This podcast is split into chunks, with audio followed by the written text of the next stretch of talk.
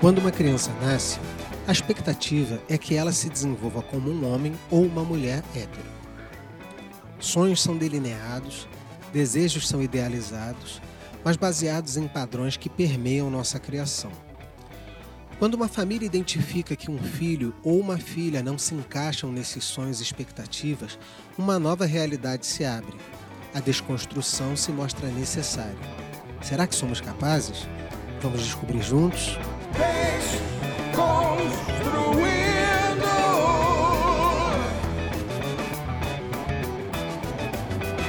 Bem-vindos a mais um episódio do Desconstruindo. Eu hoje estou aqui com o Márcio Hall. Oi, pessoal. Com Ulisses Matos. E aí, gente? Hoje nós vamos falar sobre criação de filhos gays. A ideia desse tema surgiu a partir de uma experiência própria. Né? Eu sou pai de um adolescente de 15 anos, Lucas, e é, no ano passado a gente vendo ele passando por algumas situações, né? e sentamos para conversar com ele e deixamos aberto para que ele pudesse falar exatamente qual era a situação. Né? E aí a situação se pôs e a gente conversou, e dentro da nossa família isso não é um tabu. Mas nem por isso essa situação foi simples. Né? É lógico que nós somos homens de uma geração que foi criado por homens de uma de uma geração extremamente machista, onde a ideia de ter um filho ou uma filha homossexual era um negócio bem complexo, né? Então, é, só que nós também vivemos e passamos por pela vida, né, com muitas transformações. A gente é de uma geração que chegou nesse mundo sem internet e, e, e encaramos a internet já no, no, no final da nossa adolescência é, vimos muita coisa mudar e também é, a questão do, da homossexualidade começou a ser tratada é, mais seriamente, apesar de ainda ser tabu para muita gente, apesar de haver muita homofobia, o fato é que o assunto está posto. Né? Isso nos deu a oportunidade de rever nossos conceitos, nossas ideias e, pelo menos para mim, permitiu que esse processo fosse um pouco menos complicado. Por que um pouco menos complicado? Porque nós aceitamos, né? Eu e a minha esposa, Eliana, é, encaramos isso de uma maneira bacana, acolhemos o nosso filho, mas como eu já disse antes, não é fácil, não é simples. E a ideia de trazer esse tema foi justamente que a gente pudesse falar sobre isso e, quem sabe, dar uma contribuição para outros pais e mães que vivem essa situação e talvez não, não estejam lidando com isso com tanta facilidade. Né? Você ter um filho que, tão novo, é, se entende homossexual, é como se o filho que você idealizou até aquele momento deixasse de existir e, a partir daquele momento, é um outro filho.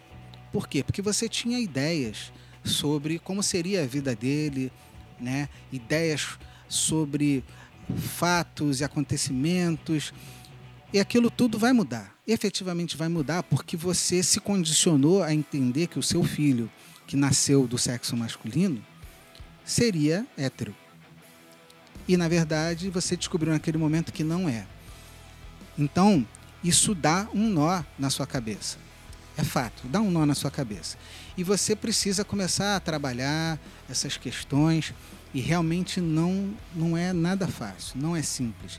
Mesmo para quem acolhe e aceita o seu filho do jeito que ele é. Márcio, é, perguntar a sua relação também com como é que você encarava é, homossexuais uma, antes dessa revelação, né? Porque eu, eu, eu trabalho no meio artístico, então para mim assim, o convívio com gays é muito normal, entendeu? Então, é, se eu tivesse uma situação contigo, é, uma situação mesma que a, que a, que a sua, é, talvez eu encarasse com, com menos choque, mas eu não sei se você chegou a ficar chocado, ficou, você saía, convivia com gays, como é que foi para você? É, eu sou, como a gente estava falando, eu sou de uma geração, né, a gente foi criado para ser homofóbico, fato, né? Uhum. E é, até um certo momento da minha vida eu nem refletia sobre o assunto. Eu apenas me, com, me comportava quase que é automaticamente como um homem homofóbico, mas sem, sem ser homofóbico com muita convicção, vamos dizer assim. Né? Eu não, não maltratava homossexuais, eu não tinha vontade de dar porrada em homossexuais, mas eu era o cara que repetia aquelas expressões idiotas, piadas bobas, como todo mundo. Uhum. Acho que o primeiro repertório de piada que a gente tem, ele é todo homofóbico, né? Com certeza. É homofóbico a primeira, é racista, primeira, né? Você quer fazer piada, é assim. Você quer ofender, é assim. Né? Entre homens, você quer ofender, chama o cara de gay, de, de viado e tal, e tá ofendido, pronto. Né? É, é. Não, e piadas homofóbicas e piadas racistas, né? São, uhum. são, são, acho que elas, elas, elas chegam juntas na vida da gente, né? É, e aí, com o passar do tempo, você vai percebendo que uma determinada pessoa da sua família é, você uhum. começa a perceber que um amigo seu, pô, nunca apareceu com uma namorada e tal. E aí você uhum. vai começando a fechar umas ideias na sua cabeça. Mas o principal é você perceber o seguinte, poxa, essas pessoas que eu percebo que são homossexuais, apesar de não, não saírem do armário, ou não, não falar isso declaradamente, são pessoas muito bacanas, pessoas que eu adoro. Assim, não, não fecha, não há coerência entre eu ter um sentimento ruim com essa pessoa por ela ser, por ela ser homossexual, né? Uhum. Então, eu com o tempo, eu fui assim, silenciosamente desconstruindo essa ideia na minha cabeça, até que um dia, acho que esse é um exemplo legal, um exemplo que eu gosto de dar, eu tenho eu tenho uma banda, né? Eu sou músico, também sou músico, na verdade. E essa banda, o primeiro vocalista dessa banda é um amigo meu de adolescência, e estava há muitos anos sem vê-lo, a gente se esbarrou pelo centro da cidade quando eu estava montando a banda, perguntei se ele queria cantar, ele, ah, vamos lá e tal. E ele entrou na banda num estado emocional muito ruim. É uma pessoa bacana, assim, ele não, ele não deixava que isso atrapalhasse o trabalho dele na banda, mas você sentia que o cara estava triste, né? E eu já imaginava que era um pouco isso, alguma coisa relacionada à homossexualidade dele. Só que ele não nunca declarou isso para mim, né? E aí um dia conversando com ele, eu falei assim, cara, você não tá legal, né, cara? Fala para mim o que que tá vendo, cara. Deixa eu te ajudar. E ele ficou em silêncio assim. Eu falei, olha, fica tranquilo, eu não, seja lá o que for, eu não vou te julgar. Eu acho que isso aí foi a deixa. E aí ele comentou que ele estava num relacionamento com um cara e que ele estava morando com o um cara e ele descobriu que o cara é, o traiu e tal.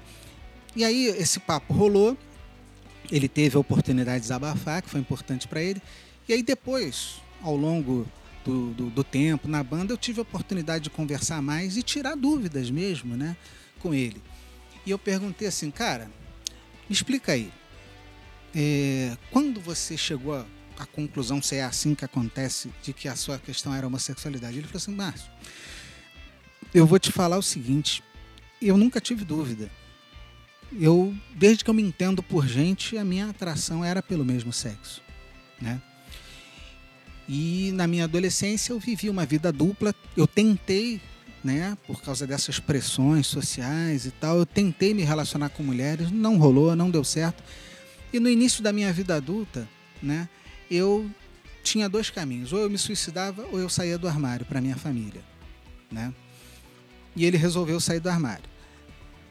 A situação se pôs lá com a família dele, teve umas dificuldades, mas com o tempo as coisas se assentaram e hoje ele vive bem com a família dele, né?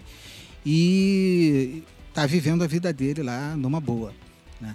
E, e, a situação dele particular, ela me trouxe uma informação que, assim, por mais básica que ela possa parecer, eu acho que ela é muito importante para a gente é, entender a, a origem da nossa homofobia, né? Porque, em geral, o, o, nós, homens, machos, heteronormativos, a gente olha para o homossexual como um pervertido, né? Sim. É um pervertido, né? Ele é um cara que, se, se demole, ele quer ir para cama com você de qualquer jeito. E, cara, isso nada pode estar mais errado do que isso. Nada pode estar mais errado do que isso. Na situação do meu amigo, ficou claro para mim o seguinte: ele é um ser humano que tem sentimentos, que amava uma outra pessoa e estava sofrendo por isso. O meu papo com ele, para você ter uma ideia, nunca girou em torno do sexo dele com o companheiro dele. Isso nunca foi tocado. Era sempre falando de amor, de sentimento, de sofrimento, de traição. Isso ficou, isso foi, ficou muito evidente para mim que a, aquilo ali foi um ponto de, de inflexão muito grande nos meus conceitos. Né? Isso né? antes de você saber do seu filho? Antes de eu saber, bem, muito antes de saber entendo, do meu filho. Entendo, entendo. Né? Então isso já prepara aí, muito terreno para você, né? Sim, sim. E eu sou casado com uma pessoa que é da área de humanas, que tem uma cabeça muito boa, muito aberta para essas coisas, que me ensinou muita coisa também, né? Eu não tenho, não posso deixar de citar isso, né? A minha esposa, a minha companheira, ela tem um papel muito forte nessa minha desconstrução, né? E quando chegou a situação do nosso filho, ele foi amado e acolhido como não poderia deixar de ser, né? Mas eu digo, para quem estiver ouvindo, não é fácil mesmo para nós. Não é fácil Márcio. porque você vê o seu filho sofrendo e você começa a se, se colocar questões. Ok, eu aceito meu filho na minha bolha familiar, né? É, tá tudo certo, não tem problema nenhum. Ele é amado pelos avós, pelos primos, pelos tios, tias, mas e lá fora? E na rua? O medo, né? Eu acho que todos os pais que eu já conversei de filhos homossexuais expressam o mesmo medo, que o filho sofra uma violência física na rua. Diga lá, Murá. É, você. Eu tenho vários amigos homossexuais, né? Eu venho de uma formação, né, como o Ulisses, que é de comunicação, né, também, e o Ulisses ainda se enveredou mais ainda para uma área artística, mas também fiz teatro, música, várias outras coisas e tenho vários amigos que são, e tive grandes amigos na faculdade que também eram homossexuais, bissexuais, transexuais, e todos os tons de cinza nessa brincadeira. E para mim sempre foram pessoas e ponto, né? Mas quando você fala, pensando no lugar dos pais, que eu imagino que para quem o é, né, para a pessoa que é homossexual, transexual, né, fluido e tem uma série de outras dimensões que a gente deveria até colocar um no outro papo. Mas pensando no lugar de pai e mãe, eu fico me perguntando quanto que a gente não tem algumas dimensões aí. Por exemplo, você falou uma coisa que eu acho muito bonita, né? Que ah, ele foi aceito, como não poderia ser diferente? Será que família não deveria ser sempre um lugar de segurança, apoio, aceitação, seja o que for? Porque a gente falou da questão homossexual, mas isso vai se desdobrar, por exemplo, para se o teu filho quer ser é, seguir uma profissão que você não curte, se a pessoa não quer estudar. A gente de classe média, se o filho diz não quer fazer faculdade, é o caos, que absurdo. Como assim você não quer fazer uma faculdade? Né? Se a pessoa segue uma profissão, tem isso de outras ordens, né? Você tem uma banca de advogados, uma clínica hospitalar, seu filho não faz medicina ou direito, como assim você não vai fazer? Porque é a tradição da família, né?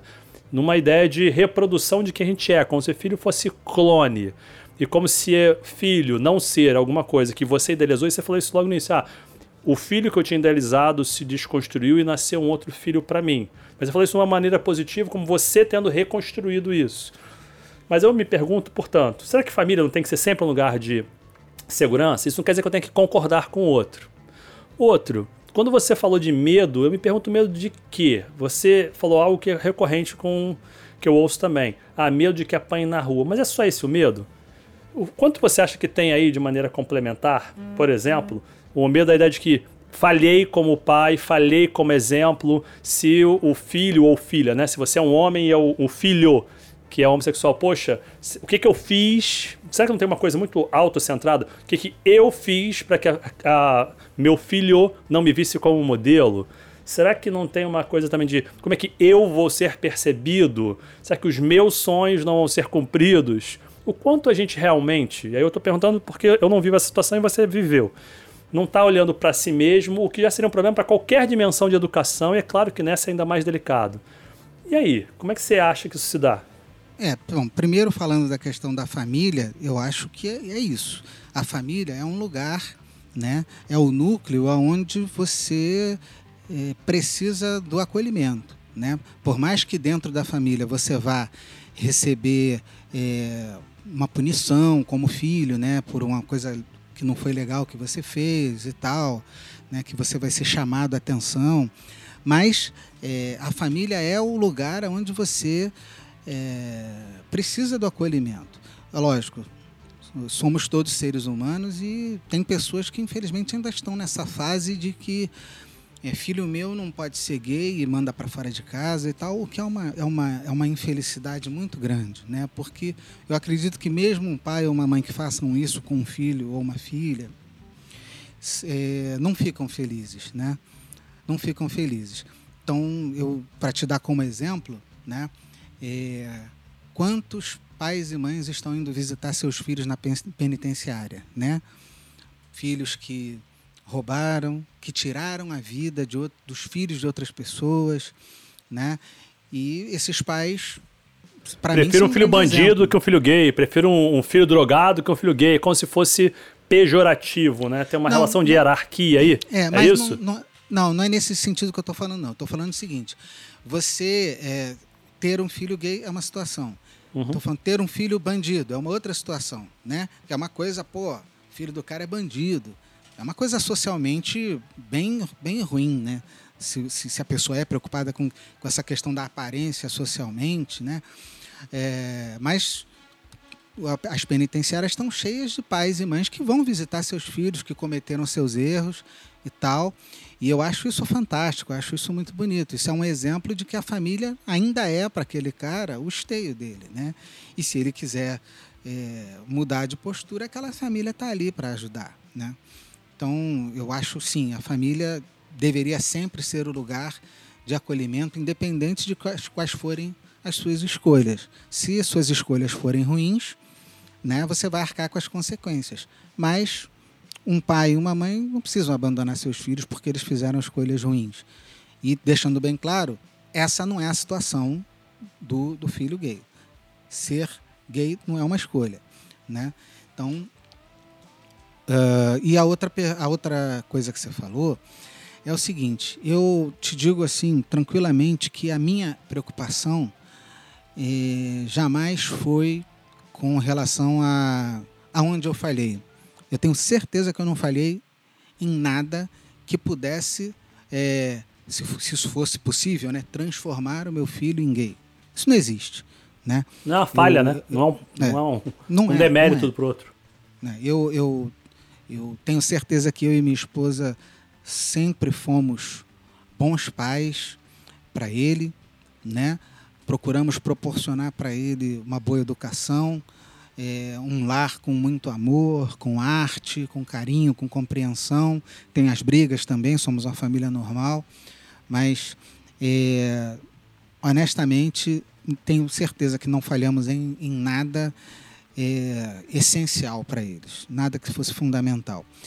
E com relação à minha imagem para a sociedade, eu não estou nem aí. Né? Realmente não estou nem aí para o que as pessoas pensam ou deixem de pensar. O meu compromisso é com o meu filho. Meu compromisso é com a minha família. E não me importa que as pessoas saibam que eu tenho filho gay. É, é, e até por isso que nós estamos é, fazendo esse programa aqui. Eu estou falando isso abertamente. E isso foi conversado com ele. Ele sabe que vai haver um podcast, um programa desse podcast falando de homossexualidade de filhos e que ele ia ser citado. E ele é, disse que era para fazer isso sim, que isso precisa ser dito, que a gente não precisa ter vergonha de nada. Então essa é a situação. Ah, Márcio, achei interessante isso tudo que você está falando, porque assim, a minha situação, ela talvez seja uma pré-situação sua. Porque eu lembro meu filho quando tinha uns 12 anos, começou uma pressão, tipo, ah, a menina gosta de você, fulano gosta de você. É, e aí começou uma pressão pra cima dele e ele foi e falou, virou pra gente, falou pra mãe dele, depois pra mim, e falou assim, eu não sei, não sei se eu quero, não sei se eu gosto dela, não sei se eu gosto de menina, não sei se eu gosto de menino. E aos 12, ele disse, mais tarde eu, eu decido. E assim, claro que você não decide, né, o que, que você é ou você não é. Mas você sabe, ou às vezes você também não sabe, porque as coisas são muito fluidas, né? E, inclusive existe essa categoria, né? Fluida. Então, assim, o que a gente lidou, assim, foi com muita naturalidade, assim, tipo, ok, a gente, na mesma hora, tipo, cara, você, você é o que você for, não tem problema nenhum. Você entenda com o tempo o que, que é o que você sente, o que, que você gosta. De repente, daí você pode ser um fluido, pode ser bi, pode ser até assexuado, a gente não sabe mesmo. E a gente não tem nenhuma cobrança.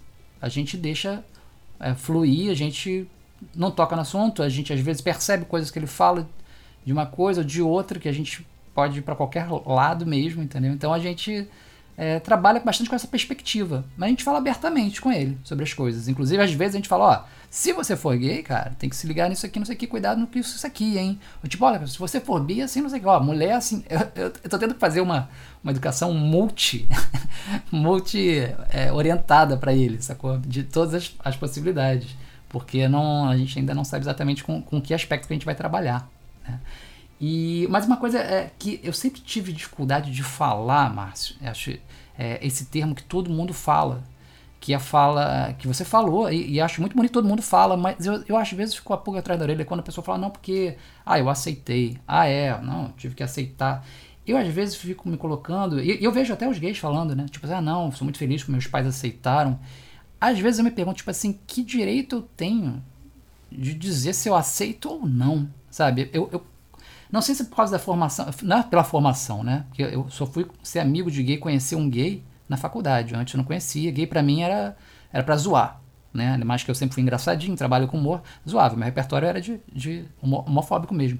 Então depois que eu fui né, me desconstruir na faculdade, até a, a, depois convivendo com gays é, sempre no trabalho, e às vezes eu pergunto, eu, eu comecei a ver gay não como uma é, é, é uma, é como uma característica, não como um desvio sabe? É uma, é uma coisa que sai do padrão, mas não vejo como. Então eu, eu sempre fico assim, tipo, posso falar que eu aceitei meu filho? Não cabe a mim aceitar, sabe? Eu, eu vou, tipo, ok, eu estou informado, vamos em frente, né? Mas eu sei que não é fácil para todo mundo, porque nem todo mundo tem essa vivência que eu tive, essa desconstrução que eu, que, que eu tive. Uma desconstrução que, que, pô, que bom que eu tive, porque eu não sabia que, que pode ser que eu tenha que trabalhar com isso no futuro. Também se vier, tá tranquilo, sabe? Então, mas assim, acho que é mais grave para quem não é desconstruído, né, cara? E você que já vive com isso, eu acho que você tem mais contato com pessoas que não, não convivem com isso, você tem, assim, é, uma dica de como uma pessoa que não tem essa vivência que eu tive, ou na, e essa semi-vivência que você teve também, né? Alguma vivência, como é que uma pessoa que nunca teve contato com nada disso, com esse mundo, e, e fica sabendo que assim, ok, meu filho é gay, que, que, qual você acha que é a dica que a pessoa tem que seguir para ficar bem com isso, com, com esse tema? É, antes de responder essa pergunta, é, com relação a essa coisa de aceitar, eu vejo isso, eu, eu concordo com você, eu acho que é, a gente como, como pais não tem muito essa de que, ah, bom, é, é, falar alguma coisa do tipo assim, bom filho, eu sou um cara muito bacana, então eu vou te aceitar, tá? Não, não é isso. Né? Na verdade, essa, essa aceitação é mais uma coisa interna. Né? Não é uma coisa que você vai dizer para o teu filho, eu te aceito. Né? É uma coisa mais interna. É, da, é, do, é do machão que vive lá dentro, né? o ogro que vive lá dentro, que precisa aprender a lidar com essa situação. Porque o que eu digo, e eu, eu acho que isso é igual para todo mundo, o amor por esses filhos é rigorosamente o mesmo. Pré é, ciência da homossexualidade pós-ciência da homossexualidade. O amor é o mesmo. E se você não se desconstrói, você é como se você se auto-alijasse de viver plenamente o amor pelo seu filho. Isso é péssimo, isso é muito Sim. ruim. Né? Então, é, é, isso. É, essa aceitação eu, eu entendo mais como uma coisa interna. Na verdade, a melhor palavra é é o acolhimento, eu acho. Boa, Márcio. Isso aí. E com relação à dica, cara, eu acho que eh, os, nós, seres humanos, variamos ao infinito, né? Eh, nossas formações, as nossas ideias, nossos pensamentos. Eu, eu te diria que algo que talvez funcionasse bem para todo mundo, primeiro, uma coisa que você falou aí, né? o diálogo com os filhos. O diálogo aberto é fundamental. Não pode ter barreira, não pode ter tabu com relação a nada, absolutamente nada. Né? Essa é a melhor maneira de manter a proximidade, de não construir muros. Né? É, em segundo lugar, é, se informar. Se você suspeita da situação, vai se informar. Lê, estuda, faz uma consulta com um psicólogo, e, explica a situação. Olha, eu estou com medo dessa situação acontecer e não, não, não sei lidar com isso. A minha formação é totalmente machista e tal, não sei o quê. É, ler, estudar, se informar, conversar. Né? Eu acho que é a melhor maneira de lidar com essa situação. Não, não existe fórmula mágica. Né? A única coisa é que se você realmente se importa é, com a felicidade do seu filho ou da sua filha, você precisa acolher. E se você sente alguma dificuldade, se informe, leia, estude. Isso é muito importante. Tá, mas olha só. É, tem, a gente realmente está num processo de desconstrução, né? Que a gente sem querer usa palavras, né? A gente vai usar fora do padrão, que nem o Ulisses falou, que padrão, né? É também é normal, que normalidade, que conceito é esse de normal? Foucault ficaria maluco com isso, né? Uh, a gente, a gente tava falando de me dá a sensação que a gente está falando de relações de poder, né? Preconceito para mim é uma relação de poder também, né? E aqui a gente está falando sempre pensando, até porque os filhos aqui representados são homens, né? Mas será que a gente também não tem uma hierarquia nessas coisas? Ah, se o meu filho é gay, eu tenho uma determinado nível de problema ou questionamento. Se minha filha é gay, outro. Se é bissexual, outro. Perguntando, colocando no jogo, mas não tem nenhuma afirmação, tá? Se é trans, um outro. Se é fluido, um outro. Será que não tem, inclusive, uma relação hierárquica estranha dentro do próprio universo que a gente está falando aqui? E Cara, só. Sabe, tem. assim, eu fico me perguntando, será que a gente não tem um preconceito? O próprio processo de desconstrução mantém a raiz do preconceito, eu só mudo, só desloco. Não, antes eu, eu era normal, aspas, né? Ok ser não, não gostar de homossexual porque aí se coloca como religião, moral, fisiológico, pseudociência, não interessa o caminho, né? para dizer que alguém é melhor do que alguém, porque é o que você está fazendo, né? Você está classificando as pessoas. Agora não, tudo bem. Homossexual, tudo bem, mas bi não sei, se for mulher X, se trans, olha, trans, que loucura. Como é que é isso? Como é que vocês pensaram já sobre isso? É, primeiro, falando sobre essa coisa do, do termo, né? É normal, é fora do padrão tal. Isso eu tirei isso fora do padrão, inclusive conversando com um colega meu de redação, que é gay. E eu não sei que foi alguém falou assim: ah, não, porque, ah, não, mas fulano aqui, não, fulano é normal. Aí, tipo, pô, ou, como assim? então gay não é normal? Aí, aí, eu, aí até eu cheguei na conversa e falei assim: ah, não, a gente não pode dizer o que, que é normal, é. Não, aí eu falei assim, mas você admite que é fora do padrão? Aí o cara, esse cara, ele falou assim: admito, sim. Ele, acho que foi meio que quando ele, ok, que termo que eu posso deixar aqui? Aí então eu passei a usar isso, porque o padrão é ser heterossexual. Né? Então, quando você é gay, você não é anormal. Você está fora de um padrão aceito pela sociedade. Entendeu? Que é socialmente isso, imposto. Então, eu estou usando, é engraçado. levando. Sim. Não, entendi. É, Mas, de alguma maneira, é socialmente colocado. É, é padrão de quem? Quem é o dono do padrão? padrão? Quem estabeleceu padrão o padrão? Social. Padrão social.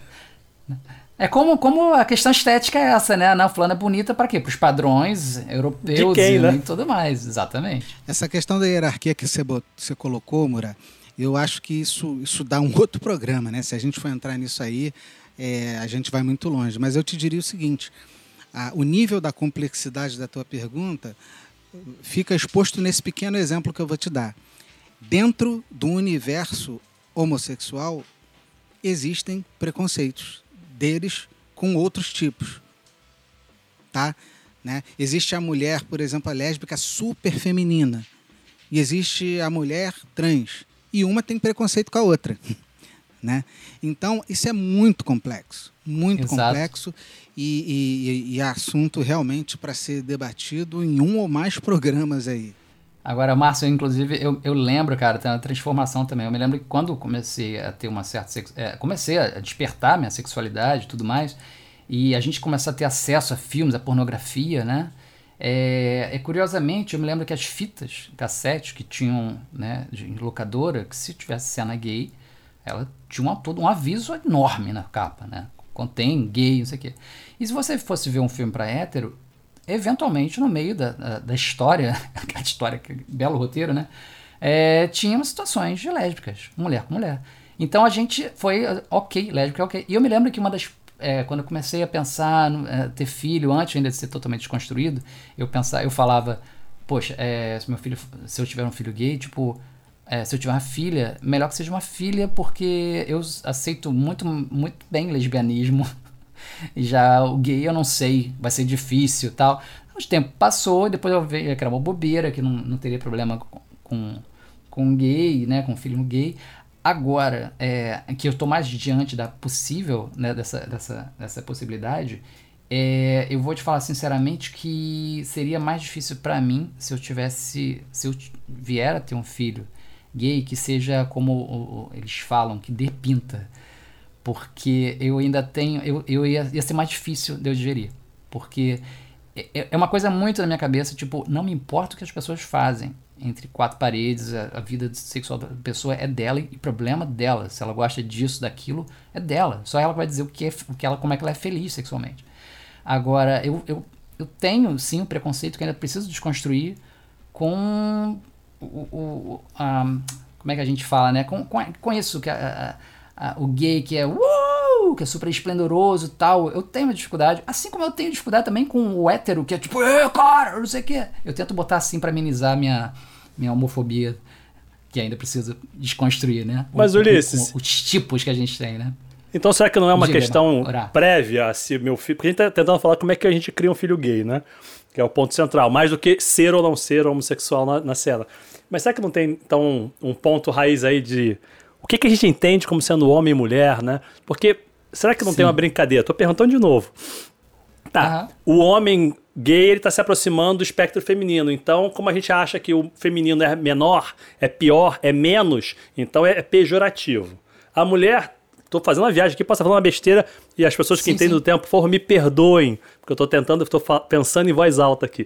Quando a mulher se aproxima uh, da homossexualidade, ela teoricamente, aí, sobre visão rasa, está se aproximando da, do lugar do masculino. Então, poxa, olha que valor, ela também gosta de mulher. Será que tem algo no gênero tão básico, tão superficial desse jeito, que faz a gente achar mais? Uh, ou é uma construção social também do nosso imaginário de sexualidade e não de pessoas, como o Márcio disse, que ele falou que ele falou sobre amor, afetividade, relacionamento com um amigo dele e não só de sexualidade. A gente está reduzindo a sexualidade à homossexualidade. Será que a gente reduz ao sexo, ao falos? Olha, cara, eu não sei, não posso responder por todo mundo. Eu acho que para muita gente pode ser isso, Murá. Nunca pensei nisso não, mas para mim tem mais uma questão mais é do é do, do exagero, uma coisa minha, comportamental mesmo, sabe? Eu não, não classificaria, tipo, ah, não, não pode parecer com mulher. Até porque muitas vezes, quando eu vejo alguém assim, eu até falo, tipo, gente, nem mulher faz assim, às vezes, sabe? Não é, eu não tenho problema, inclusive, com um cara que, que é trans, porque ele é uma mulher. Ele virou mulher. Ok, ok para isso. Eu acho, eu não gosto muito, é uma coisa que me incomoda mais, é aquela, é uma coisa espalhafatosa. Como eu acho que um hétero pode ser espalhafatoso na sua heterossexualidade, aquela coisa, ou super machão, me incomoda, cara, até porque eu não sou desse tipo. Me incomoda o machão que, que grita, que dá porrada no outro, assim, e aí, cara, que coça o saco, sabe? Então, quando eu vejo também o, o, o, o, o gay espalhafatoso, eu, eu, acho que talvez eu tivesse mais, mais dificuldade de aceitar não a sexualidade do meu filho, mas o jeito do meu filho. Eu acho que passaria mais para fora do, do, da questão da, da, da, da, sexualidade, sabe? Aí a gente tá falando mais de estereótipos. Eu acho que eu não queria que meu filho caísse naquele estereótipo, porque ele vai ser zom, vão zombar dele. Eu não sei, não sei realmente da, da onde. Eu teria que fazer uma análise para saber dizer isso. Mas que seria, é, que se a gente tem que conversar sobre desconstrução, tá aí. Eu não sou totalmente desconstruído, não, porque eu tenho implicância com certos, certos segmentos da, do mundo gay, né? Entendi. E aí, Márcio? É, essa, essa coisa que você falou aí, eu nunca li nada sobre isso. Mas eu te diria que faz, faz um certo sentido, né? Bom, já que a mulher também na sociedade, é, ela, existem questões com relação à mulher, né? É, de desrespeito profundo com relação as relações profissionais, por exemplo, é, o posicionamento da mulher dentro da família e por aí vai, né? Mil temas aí a gente pode falar sobre isso. Né? Então, se o, o, o homossexual masculino tem é, é, é, a tendência né, de demonstrar características femininas, ele estaria se aproximando mais desse universo que é tão desrespeitado também, que é o universo da mulher. É, como ele mesmo falou, superficialmente, de forma rasa, parece fazer sentido, mas eu realmente nunca li nada, né? Eu nunca li nada sobre isso, não. Tá? E com relação a essa coisa né, que você falou, Ulisses, do, do, do, do, do espalhafatoso, ou simplesmente não precisa ser espalhafatoso, é, é, é simplesmente ser muito feminino. Né? A pessoa pode ser muito, muito sossegada é, e ser feminina do mesmo jeito né? Sim, sim. E, e, e, isso, é, isso realmente é um problema nosso, né? não é problema deles. Exato. Eles, é. eles são isso, e eles têm que ter o direito de ser quem eles são. Né? Essa é uma questão nossa. Então eu te falo o seguinte, Ulisses, eu, eu, eu, eu como, como um homem criado como um, como um, dentro dos conceitos todos da, do machismo, da homofobia e tal, é, eu te digo que é óbvio que, num primeiro momento, surgem essas questões na cabeça da gente. O que eu fiz para quebrar isso é o seguinte: é, eu, eu não, não, não tento dar é, pitaco nas roupas que o meu filho resolve vestir. Quando a gente vai para a rua, ele veste o que ele quer. Né? Às vezes o visual é um visual claramente de um jovem homossexual e ok. A gente vai para o shopping, eu ando abraçado com ele e, cara, eu quero que o resto se dane, não tô nem aí. O que eu quero é que meu filho se sinta à vontade dentro do núcleo familiar dele, né? E que ele é, se desenvolva na vida da maneira mais saudável psicologicamente possível que eu possa proporcionar a ele. Saquei. Cara, eu fiz uma autoanálise aqui muito rápida, vou passar para vocês. É, que que eu, eu pensei aqui, porque eu tenho colegas e tal, e saio com colegas que às vezes são super espalhafatosos e não tem problema. E eu comecei a falar, sabe, então, é, qual é o problema? O problema é o meu filho, não sei isso. Aí a gente cai dentro, dentro de outra coisa da paternidade, da paternidade, que a gente quer ter os mini-clones nossos, né? A gente quer que as pessoas sejam como a gente é. Então, como eu consigo desvincular é, totalmente o que é uma pessoa do, do, do, dos suas práticas sexuais, então para mim não seria problema nenhum. É, eu não, não quero é, arbitrar sobre sexualidade. Agora, sobre o jeito de ser, talvez é sobre, é sobre, sobre isso, acho que é a questão. Eu lembro, porque eu posso falar também de outra questão, que eu me lembro que o, o meu filho é super nerd, como eu. eu. Eu adoro isso. Eu adoro isso. Eu sempre fico pensando, tipo, nossa, se meu filho fosse atleta só falasse de esporte, só jogasse bola, só só fosse para coisa de esporte e tal, e, e, a nossa relação ia ser tão mais, mais é, frágil, sabe? A gente não tem os, os, elementos que. Porque a gente tem essa questão de, de falar de filme, de série, de, de, de, de super-herói, de, de, de, mundo pop, cultura pop. Isso é uma coisa que une muito a gente. Então, assim, é, inclusive, cara, eu vou te falar: se alguém chegasse e falasse assim, olha só, Papai, você vai escolher aqui, tá? Teu filho tá, tá vindo, tá? É encomenda, tá? Ah, tá. Ah, encomenda? É, novo sistema, é novo sistema. Então é o seguinte, você vai escolher ou ele vai ser hétero ou ele vai curtir muito mundo nerd, cultura pop. Aí eu falei, ah, eu prefiro que ele seja cultura pop, tá? Porque eu tenho, vive, eu tenho essa vivência com ele. Então, eu já fico decepcionado que ele não curte música pra caramba como eu curto. Ele é ligado. Agora ele tá conhecendo mais música, mas não é o tipo de música que eu gosto.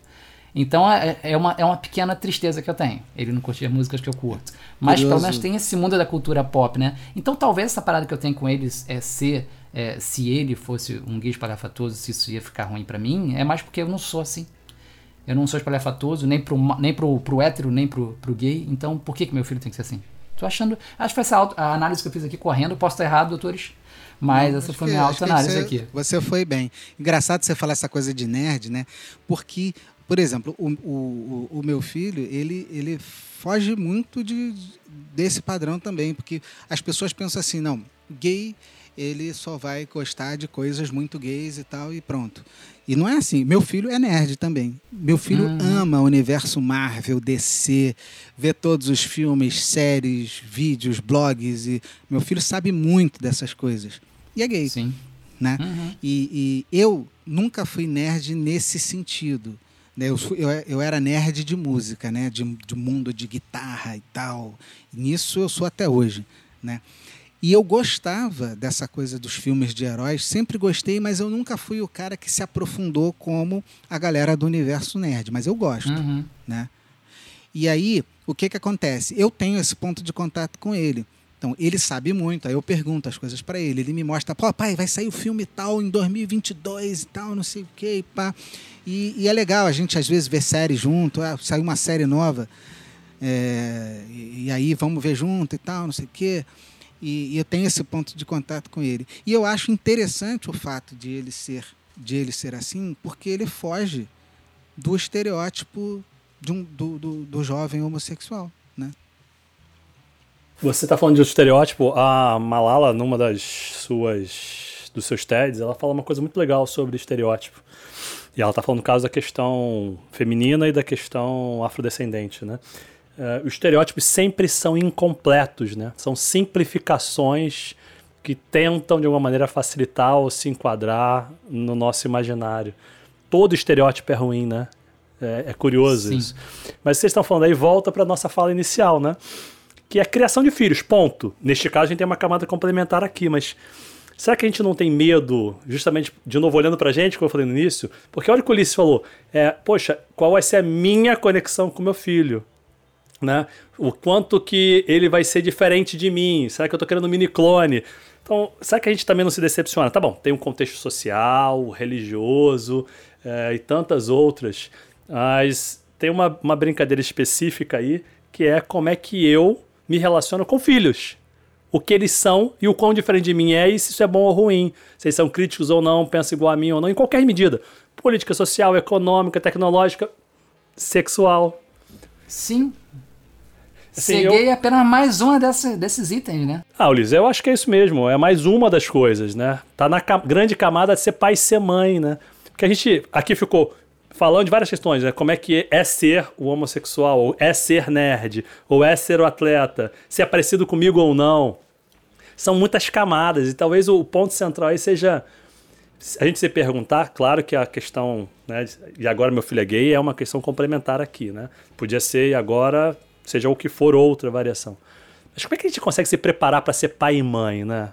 Como é que, quais são as variáveis aí? Quem é que pode dar um suporte para gente nessa história? É, são só os outros pais? Como é que funciona isso? É, para responder essa tua pergunta, a gente tem uma entrevista com a psicóloga Ana Cláudia Bittencourt Amoras. É isso aí, Márcio. Eu estou aqui com o texto para a gente ver como é que ela se apresenta. Como psicóloga clínica há 33 anos, dedica-se a ajudar as pessoas a se autoiluminarem através de seu trabalho terapêutico, cuja base é a teoria junguiana e psicologia transpessoal. Ela realiza a orientação a parto humanizado com o projeto Colo da Lua. O essencial na sua prática clínica é unir a técnica da psicologia, a sensibilidade pessoal e a força da música. Oi, Ana, tudo legal com você? Tudo ótimo, prazer estar aqui falando com vocês. Que bom, a gente também está muito feliz com a sua presença aqui. Então, Ana, a gente tem uma dúvida que assola a cabeça da gente, que é assim, qual seria o maior desafio para pais que de repente se veem nessa situação, a situação fica posta, meu filho ou minha filha é gay, homossexual, né? É, e aí a gente pensa o seguinte, pô, é mais difícil o quê? Eu me desconstruir das ideias que eu tenho é, de como eu fui criado, de como é a sociedade ao meu redor, ou de repente é mais complicado o medo que eu tenho do mundo né? Como o mundo vai receber o meu filho ou minha filha nessa situação? Ou tem outras coisas, né, na tua experiência clínica? O que, é que você pode falar para a gente sobre isso? Márcio, essa pergunta ela é mega abrangente, né? Eu vou tentar responder para que seja bem clara, mas eu preciso fazer algumas considerações. Então, a primeira coisa importante para a gente pensar é que um pai e uma mãe conhecem seu filho sua filha.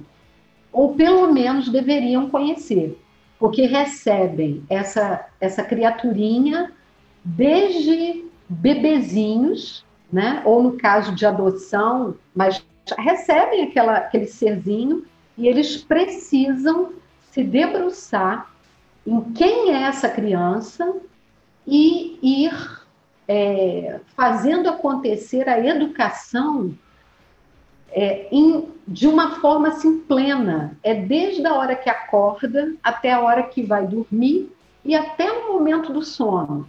Você está dando algum tipo de informação para o seu filho, para sua filha, e você está fazendo com ela alguma conexão. Então, assim, um pai ou uma mãe descobrirem que o filho ou a filha é homossexual é uma coisa que na minha vivência e na minha opinião até profissional, eu acredito que no fundo algumas pessoas talvez não quisessem ver, mas saber a gente sabe. A gente sabe o que se passa dentro de um filho. A gente sabe a nível de sentimento, a nível de trejeitos, a nível de é, emoções, ações, né? Agora, não é fácil, isso também a gente tem que, que colocar, não é fácil encarar uma situação nova para pessoas que são muito dentro da caixa. Hoje nós já temos uma, uma vivência de, de assim, situações de convite a nós, que somos mais velhos, a sair da nossa caixa. Né? Isso existe, a gente tem aí o tempo todo com os próprios jovens e crianças, a gente tem essa, essa chamada, ó, sai da caixa. O importante é a felicidade, o importante é a pessoa ser plena. Mas ainda assim, tudo bem, existem algumas situações em que no inconsciente os pais sabem que os filhos são gays, mas no consciente eles ainda não deixaram isso fluir e se podem até estranhar ou podem até é, se sentir assim, mas como eu nunca percebi, enfim. A questão é por que você é pai e mãe? Você quer alguém que siga os seus passos exatamente? Ou você quer que aquela pessoa seja autônoma? Que aquela pessoa que você trouxe ao mundo ou que você adotou encontre o seu caminho? Né? Então, são questionamentos, eu estou falando de um modo genérico, mas eles podem se tornar extremamente pessoais. Né? Cada situação é uma situação, cada vivência é uma vivência. De qualquer forma, o convite é saia da sua caixa e olhe para o outro de uma maneira mais plena. Olhe para essa pessoa, o seu filho, né, ou o seu neto, ou o seu, seu parente, ou o filho do seu amigo, de forma respeitosa. Né? Eu acho que essa palavra é uma palavra importante nas considerações. Mas, Cláudia, você entende o que está falando? O ponto central não se restringe à sexualidade. Ele está em qualquer dimensão da criação que a gente fala.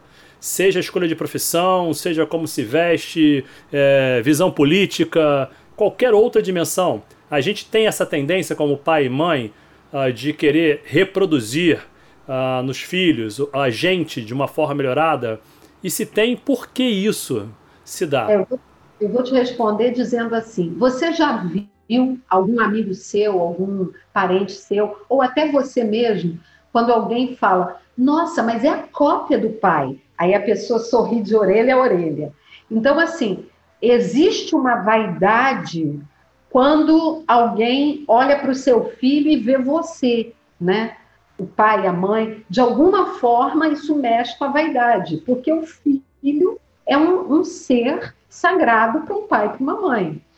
Mas eu acredito sim, Murat, que seja uma questão que perpasse por várias situações. E nós temos que nos lembrar, quando lidamos com situações difíceis, situações é, de personalidade, de escolha, a gente tem que lembrar que nós também já fomos crianças e adolescentes e que também tivemos dentro de nós desconfortos, dificuldades, situações que a gente ainda não sabia se é isso ou se é aquilo. E hoje, os nossos jovenzinhos, os nossos adolescentes, eles estão com uma abertura muito grande, porque não, a, a, a, não tem muito tempo que você era reprimido se você estava num amasso com seu namorado, sua namorada, né? muitos de nós foi reprimido. Hum. Hoje, isso para eles é normal. Não se podia namorar pessoas do mesmo trabalho, do mesmo estágio, da mesma. Uma série de questões que nós já conseguimos é, passar por isso. Né? Hoje eles têm muito mais liberdade e mais. Eles têm a liberdade entre eles de experimentar, que também é uma situação que nós não tivemos, muitos de nós não teve. Então, o que, que significa experimentar? Ah, o ficar, né? Eu estou numa festa, eu quero beijar o aninho e eu beijo e não sou julgada por isso pelos meus amigos, ao contrário. Mas eu aí quero beijar o Beltraninho. Eu vou lá e beijo. Eu não tenho compromisso. Né? Então, eles estão com maior liberdade. Nós é que precisamos sair da nossa caixa. Claro que tudo na vida é importante que tenha equilíbrio e bom senso. para tudo. Né? Só que o, o, adolescente ele ainda não sabe bem o que é isso. Ele tem conceitos, mas ele está meio que experimentando algumas situações. Cabe aos pais, se forem pais presentes, pais que conversam, que é, debruçam mesmo sobre a, a, sagrada missão de educar, que vão lá e conversam. Mas o que, que você sentiu? Normalmente a gente fala, os pais falam assim, mas o que, que você fez? Hum. Quando, na verdade, a gente deve perguntar, mas o que, que você está sentindo para agir dessa forma? Eu queria te entender para poder te ajudar. É uma comunicação é bem... muito violenta com a cobertura e dizer, mas eu faço isso porque te amo, né? E é uma comunicação violenta, julgadora do outro. Mas conversando com o próprio Márcio e com outros amigos meus, é recorrente a primeira fala da pessoa: não, eu não tenho nada contra, mas eu me preocupo com a violência que pode sofrer é, na rua. Aqui em casa tudo bem, mas na rua. É isso mesmo, quando você atende as pessoas, os pais, os jovens, isso, tudo bem, estou descartando essa questão. A sociedade ainda é muito violenta com essas dimensões. Mas é só isso? Ou tem mais coisa? É, Deixa eu só fazer uma, uma, uma, complementação da pergunta do, do, do Murá, porque eu, eu, ia falar justamente disso mesmo. Estamos né? na sincronicidade aqui. É, porque o que, que acontece? A gente tem essa preocupação da sociedade, né, dos nossos filhos nessa sociedade, porque um, o primeiro estágio dessa história toda é a questão da, de você assumir quem você é né, e viver da maneira mais plena e mais feliz possível quem você é, seja lá quem você for. Né? Mas só que é, eles, é, essa geração, ela já passou disso. Eles, além de assumirem quem eles são, eles se tornam ativistas. Eles são corajosos, eles são muito corajosos. E a discussão está posta na sociedade, a gente sabe disso, né? apesar de alguns atrasos que a gente tem, tem experimentado desde 2018 aí, mas a, a discussão está posta e ela não, não vai desaparecer. Né? Então, a, a, a questão é, mesmo a sociedade estando com essa questão colocada, sendo bastante debatida, e os nossos filhos terem a coragem de se colocar na frente desse debate, ainda assim, os pais é, realmente tem sentido você ficar com essa preocupação da violência? Márcio, se for assim, se a gente pensar só dessa maneira dentro da caixa, você não pode ser mulher. Porque se você é uma mulher, não, não, não precisa nem colocar uma roupa exuberante, mas se você for uma mulher que tem uma sensualidade que transborda nos olhos, você vai ser agarrada. Então, vai ser até pior, vai ser estuprada, pode ser morta, não sei. Então, assim, na realidade, nós temos que aprender a assumir quem somos e a lidar com essas questões. Claro que a sociedade, a sociedade já foi muito pior, né? Aos poucos ela vai caminhando. Pessoas de bem têm que se posicionar de forma mais contundente para o bem se tornar uma coisa corajosa, né? Então, assim, é, os pais colocam isso como uma forma de não assumir que é difícil para eles, na minha opinião. Então, é uma coisa assim: ah, minha filha ou meu filho, eu não quero que você que você fale nada, fica só aqui em casa, não se exponha, porque a sociedade. Não, porque eu estou com dificuldade de aceitar, porque você nasceu uma menina e agora você está namorando outra menina e com uma postura de menino. Então isso é difícil para o outro, não para quem vive. Porque Tem um tudo bem mais, né? É tudo bem mais. Esse mais é o é, problema, né? Exatamente. E uma coisa que eu preciso dizer aqui que vocês ainda não me perguntaram, mas homossexualidade não é doença e nem é escolha, é um fato. Não é doença e não é escolha. Ah, eu vou escolher ser gay. Não, posso escolher me vestir de homem ou de mulher no carnaval, sei lá. Mas não é doença e não é escolha, é um fato interno, é um fato interior. Então, se você é um menino que gosta de outro menino, vamos falar assim de maneira bem lúdica, porque a criança pequena, muitas delas já sabem. que ela é diferente. Ela pode não saber termos, mas a criança pequena ela já sabe que ela gosta de brincar de boneca, que ela gosta do universo feminino, entendeu? Então, só que a criança normalmente é reprimido, o adolescente é reprimido. Dependendo do, do tipo de família, a repressão já começa muito cedo. Né? Eu me lembro que quando meus filhos eram pequenos, eu, eu, eles tinham uma casinha de boneca onde eu estimulava que eles brincassem ali. Então, tanto os meninos quanto as meninas. Então, eles brincavam de família, brincavam de uma série de coisas, reproduziam coisas nossas, era muito engraçado, que imitavam. Então, assim, a gente não deve ter medo, porque se o meu filho ou a minha filha são homossexuais, eles são, ponto. Eles não vão ser curados porque isso não é doença, nem fazer uma escolha porque isso não é escolha, isso é um fato. É um fato físico, emocional, visceral, é um fato. Correto. Não sei se respondi a pergunta. Acho que sim, acho que Respondeu. sim. E, Ana Cláudia, tem uma outra coisa também que os pais costumam falar, né? Alguns, alguns pais, eles ficam muito se sentindo culpados, falando ah, onde foi que eu errei. Mas existe alguma relação, assim, da, é, entre a sexualidade dos filhos e a imagem que os pais podem passar do que é ser um masculino, o que é feminino? Porque alguns pais meio que relacionam muito isso e acham que, putz, será que eu não fui homem suficiente para meu filho achar? Será que eu não fui mulher suficiente para minha, minha filha se espelhar? Uhum. Existe essa relação? Olha, muito boa a sua pergunta, porque trata-se do seguinte: não, como eu falei, ser gay é um fato, não é uma escolha nem uma doença, então é um fato. Agora, feminino e masculino são forças da alma. Jung dizia que o homem tem ânima, que é a força feminina, e a mulher tem ânimos, que é a força masculina. Então, quando eu, mulher, sou hétero, sou mulher. Quando eu saio da minha do meu espaço e luto feito uma leoa, uma guerreira para conseguir o meu lugar ao sol dentro, por exemplo, da minha profissão, eu estou usando minha força masculina. Então, a, as forças, elas estão dentro do homem e da mulher.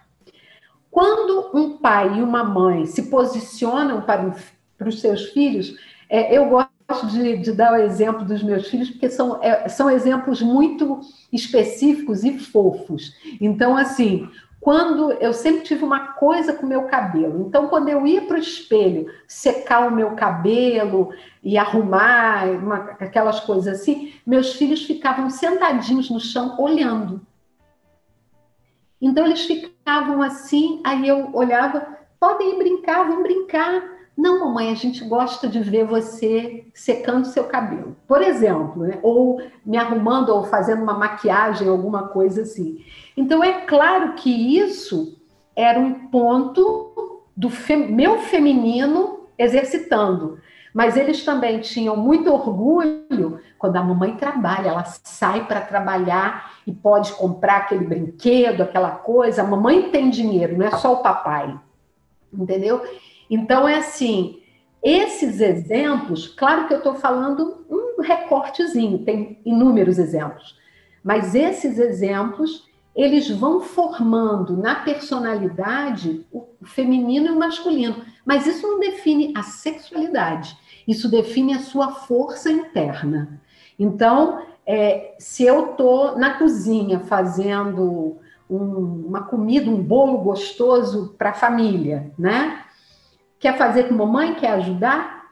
Isso é super legal. O menino ou a menina. Porque você está mostrando que a gente pode tudo. Então, esses exemplos, eles vão mexer com a, com a personalidade dos nossos pequenos e dos nossos adolescentes, mas não vão definir se eles podem ou não ser gays. Isso não. Pode definir, sim, que eles são pessoas que podem ter um lado feminino maravilhoso, um lado masculino maravilhoso. Pô, vai à luta, vai, tenha coragem. Isso é uma força masculina, ânimos. Vem cá, dá carinho, cuida desse bichinho. isso é uma força ânima, uma força feminina. E todo ser humano pode ter e desenvolver, né? Vocês podem já ter conhecido homens femininos e que não eram gays, né? Homens extremamente doces, amorosos, que são característica da força feminina. E mulheres raçudas, guerreiras, mulheres assim fortes, fortes até fisicamente, e que não necessariamente são lésbicas. Entendeu? Então, isso tem que ficar bem claro. A força, é, essas duas instâncias da alma, da, da mente, feminino e masculino, são forças de todos. Gente, eu gosto muito da palavra alma. E como a gente está desconstruindo, a psicologia, psique, alma, logia, logos, trabalho. Então, a psicologia é o estudo, o trabalho da com a alma. Por isso que eu gosto tanto dessa palavra. O mito da psique é muito interessante, inclusive, né? É, a gente, num outro momento, pode até discuti-lo. Porque justamente tem esse confronto entre emoção e razão que você está falando aí, no mito da psique original, né? De onde vem a palavra. É, Ulisses, quer fazer uma pergunta para ela? Depois eu faço Não, um eu até, eu ia até comentar sobre isso, Ana, que eu me lembro que quando eu era garoto, eu ouvi uma música do Pepeu Gomes, que dizia, né? Ser um homem feminino não fere meu lado masculino. Isso. E eu, quando eu vi isso, eu falei, como assim? O que, que ele tá dizendo? E ele era casado com a Baby Consuelo e tinha filhos. Né? É, aí eu falava, ele não é gay, não. Quem tá dizendo que ele pode ser homem feminino? Porque eu não tinha essa experiência em casa, né? Meu pai era que ele fala, tipo, fala direito, você tá falando igual a sua mãe. Igual a sua voz. Era assim, sabe? Então eu me lembro que isso, é a arte, às vezes, né, ajuda a gente nessas coisas. Trabalhar, tipo assim, peraí, eu posso. Então, e, as, e as, essas coisas vão sendo reconsideradas, né? Então, a ponto. Se eu hoje em dia já tive reuniões de trabalho com um departamento lá da, da emissora que quer saber como é que tá a sua carreira, o que, que você quer fazer dentro da emissora ou não, em termos de roteiro, e você põe para fora uma coisa que você não tá gostando até sobre a equipe, e você às vezes chora um pouquinho. E a, vem a pessoa e fala assim: tudo bem, chora, você é um artista sensível, sabe? A, a, as pessoas hoje têm uma. É, a, hoje é uma, uma, nova interpretação do que é ser né, um homem com sensibilidade, você é um artista, você é um homem feminino. Hoje, é, quando eu era garoto, na década de 80, se falasse isso, cara, você é um homem feminino. E eu falo, o quê? Não, não, não sou não.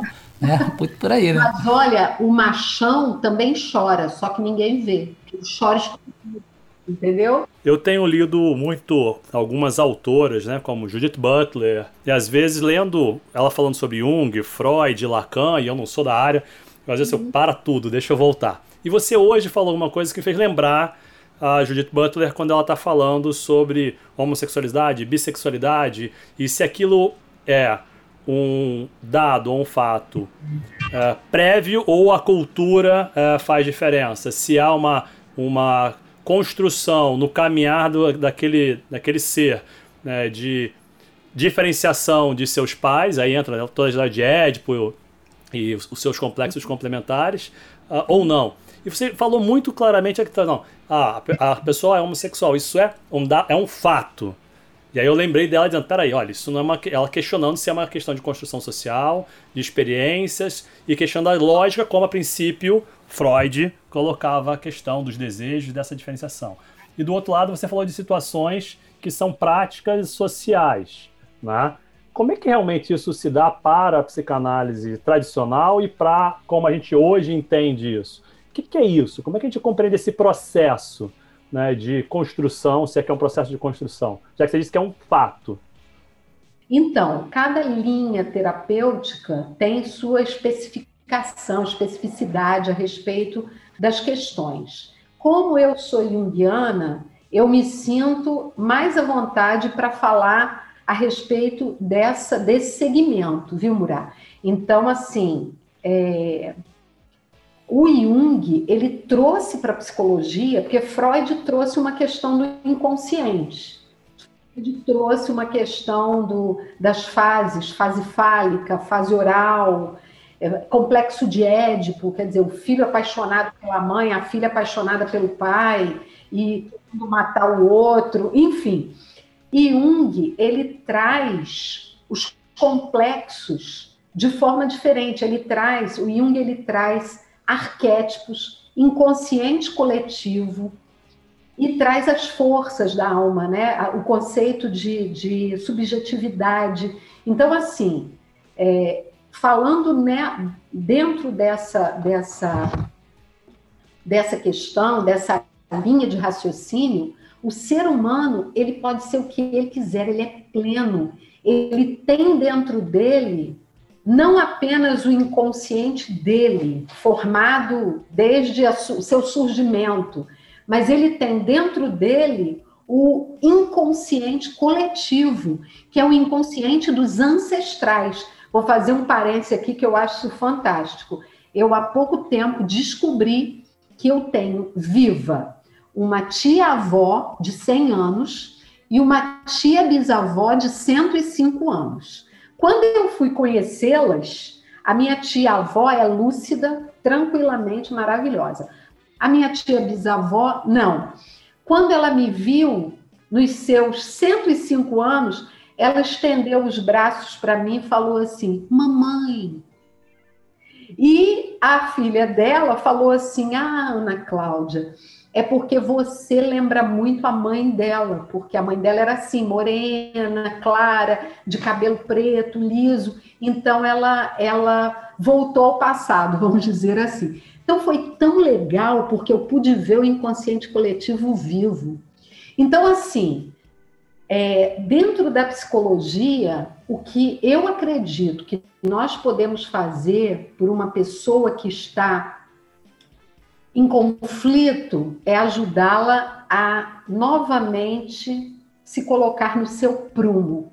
E para isso a gente vai ter que conversar sobre família, sobre o que ela sente, como ela se sente no mundo, na família, entendeu? A constelação, né? Oi?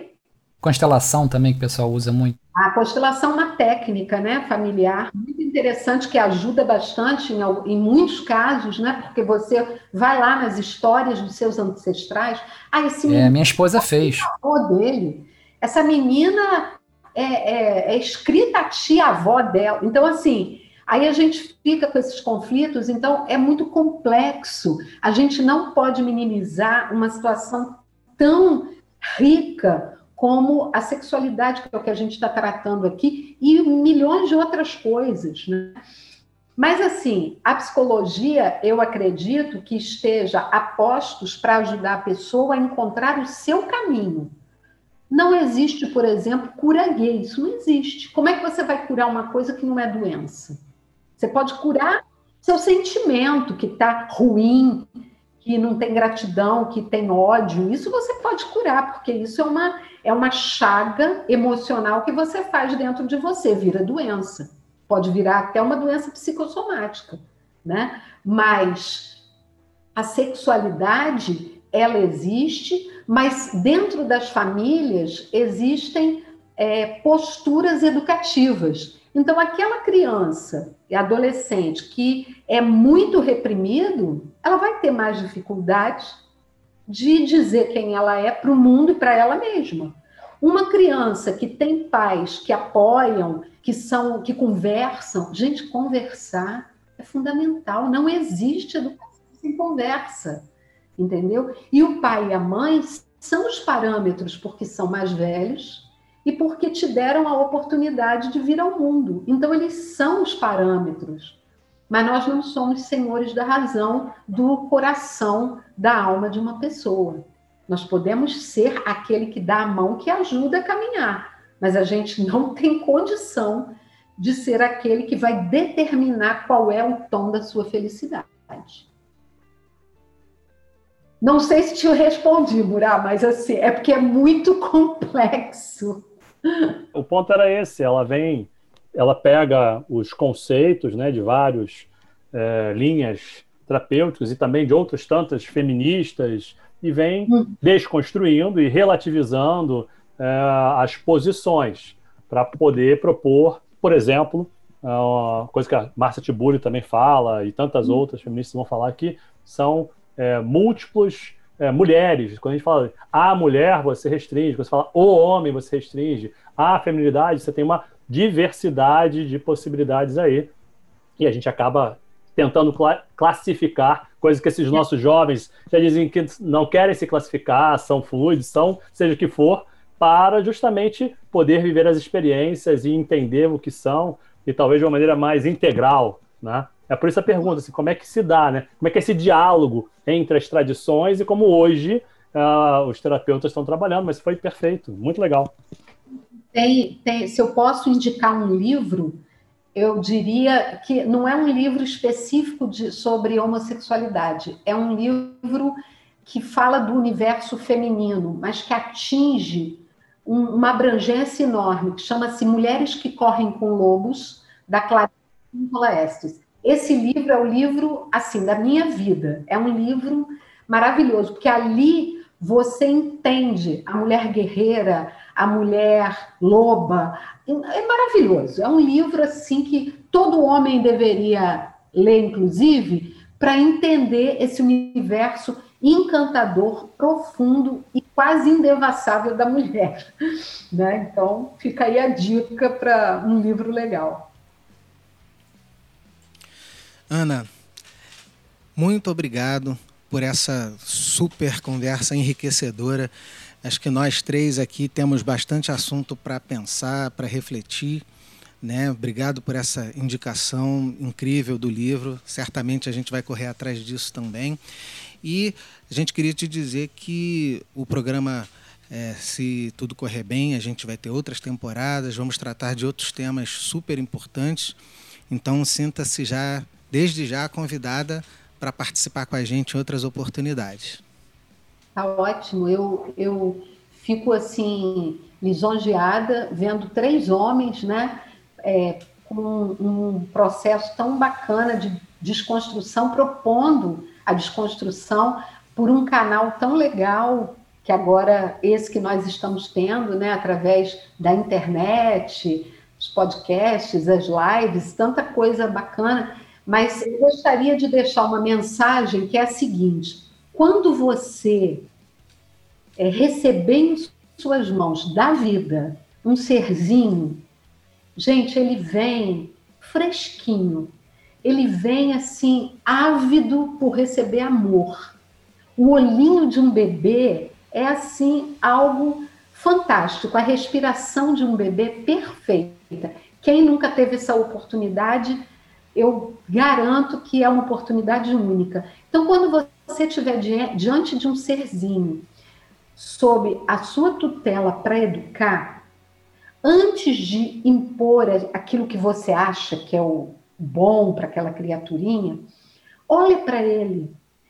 Pensa que é uma folhinha em branco que você vai colocar suas impressões, seu afeto, você vai colocar seus sentimentos. Ele, a princípio, ele vai receber aquilo e vai se encantar ou se decepcionar.